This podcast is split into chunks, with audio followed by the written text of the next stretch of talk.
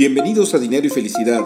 Tu servidor Alberto Tobar te invita a reflexionar sobre el coaching de vida y las finanzas personales, con el único fin de que te sea útil para alcanzar tus objetivos y sueños. Sígueme en tu plataforma favorita de podcast, mándame tus comentarios y dudas. Me puedes encontrar en redes sociales con mi nombre Alberto Tobar Castro.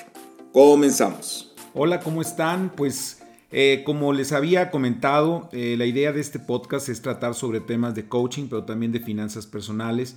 Y bueno, en particular, de alguna manera hay una vinculación entre estos dos grandes temas. Eh, ¿Y qué es el tema del dinero?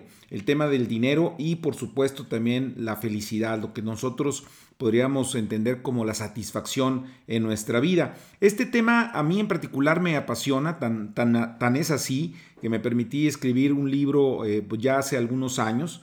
Para quienes estén interesados lo pueden encontrar en iTunes, en, la plataforma de Apple o en Google Play para poderlo eh, leer o bajar a través de la plataforma de, de Android.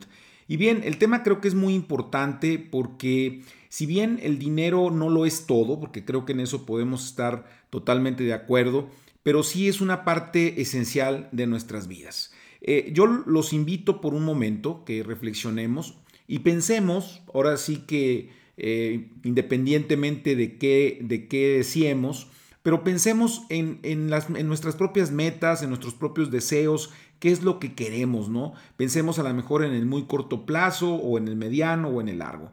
Eh, hagamos esa reflexión, eh, vamos a dejar un pequeño instante para poderlo hacer. Si tú crees que necesitas más tiempo, puedes poner pausa y bueno, regresar cuando tengas por ahí algunos deseos que quieras realizar, pues en, el, en la inmediatez, en el corto plazo, en el mediano o en el largo.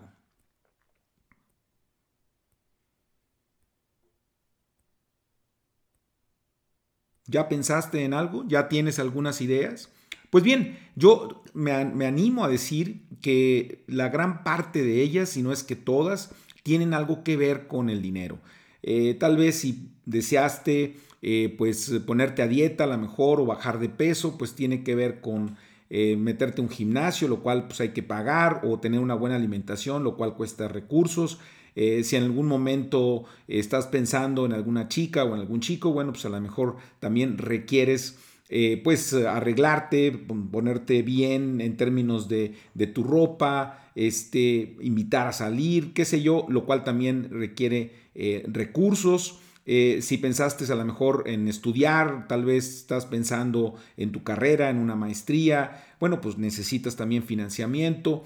Es decir, eh, pues hasta inclusive si tienes hambre, pues ahora sí que comer, pues implica también gastar dinero, ¿no? Y, y, esto qué quiere decir? Que bueno, que las metas, que nuestras ideas, nuestros sueños están vinculados de alguna manera con las finanzas, con las finanzas, cómo las manejemos, cómo las administremos. Este, esta simple idea que les quiero transmitir creo que nos da una buena, eh, vamos a decir, aproximación a lo que puede ser el dinero en nuestras vidas. ¿Por qué?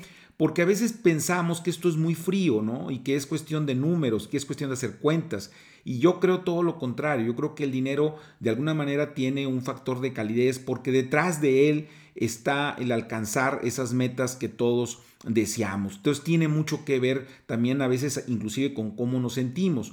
Fíjense que los, algunos estudios han demostrado que la escasez de los recursos, es decir, el tener poco dinero, cuando obviamente la palabra poco puede ser bastante relativa dependiendo de quién la diga o en qué país se diga, pero bueno, tener poco dinero pues genera insatisfacción. Estos estudios han encontrado que en el caso, por ejemplo, de Estados Unidos, el tener al menos 75 mil dólares anuales podría llegar a tener un cierto grado de felicidad que a partir de ahí ya el dinero no aporta eh, significativamente mayor felicidad. Obviamente estos 75 mil dólares pues tendríamos que traducirlos dependiendo del país en el cual estemos hablando y, también de las personas que lo estén eh, pues reflexionando. Yo te invito a que pienses cuál es esa cantidad, vamos a decir, anual que requerirías, vamos a decir, para alcanzar un nivel de satisfacción y que a partir de ahí, bueno, ya el dinero no te aporte mucha más satisfacción. Inclusive se ha encontrado, por ejemplo, que tener dinero en exceso en, en muchas ocasiones puede generar infelicidad porque el dinero resulta que a la hora de estarlo acumulando llega a ser pues algo relativamente adictivo, de tal manera que ya no es la satisfacción que generan las compras con ese recurso o la seguridad que nos puede dar el dinero en términos de tener un ahorro, sino más bien el simple hecho de poseerlo, de tenerlo, y eso nos, nos puede generar cierta adicción y nunca terminar de estar satisfechos por tener dinero. Entonces, tenemos que reflexionar mucho en este sentido, ¿no? Porque cuando hablamos de la satisfacción vinculada con los recursos económicos, hay un tema que es la parte comparativa, ¿no? Resulta que queremos, por ejemplo, un, auto, pero compramos ese auto y no estamos satisfechos porque resulta que el vecino o los familiares tienen un mejor vehículo o, o, adquirimos una vivienda o rentamos una vivienda y resulta que no, no, no estamos satisfechos porque pues, queremos algo más. Y entonces tenemos que tener mucho cuidado, ¿no? Y aquí es donde tiene mucho que ver el coaching de vida con lo que sería la parte de finanzas personales. ¿Por qué? Porque tenemos que eh, estar satisfechos de lo que vamos logrando en nuestras vidas. Pero esto no significa conformismo, es decir, puedo yo estar eh, pues feliz porque alcancé una meta más en mi vida, sin embargo, esto no significa que no quiera más. Entonces hay que estar satisfechos, pero al mismo tiempo pues buscar superarnos y tener pues niveles, vamos a decir, de bienestar mayor eh, para pues eh, ser más felices y poderlo transmitir también a nuestra familia, a nuestro, a nuestro entorno, ¿no? Entonces sí es importante el tomar en cuenta esta situación, ¿no? Es, este es un tema que vamos a seguir tratando porque es un tema bastante, bastante vasto.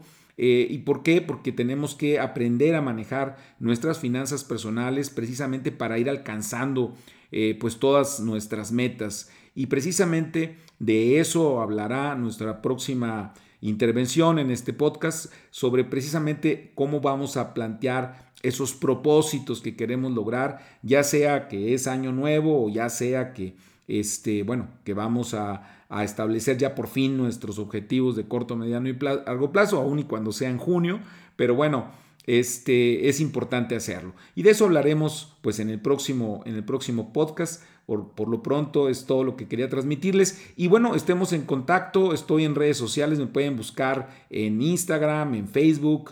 Eh, me pueden encontrar en Twitter, eh, en LinkedIn y eh, simplemente con mi nombre, Alberto Tobar Castro. Y bueno, ahí estaremos dialogando con ustedes. Mándenme sus preguntas, sus cuestionamientos y con mucho gusto pues los abordaremos en este espacio. Que pasen ustedes un excelente día y continuamos.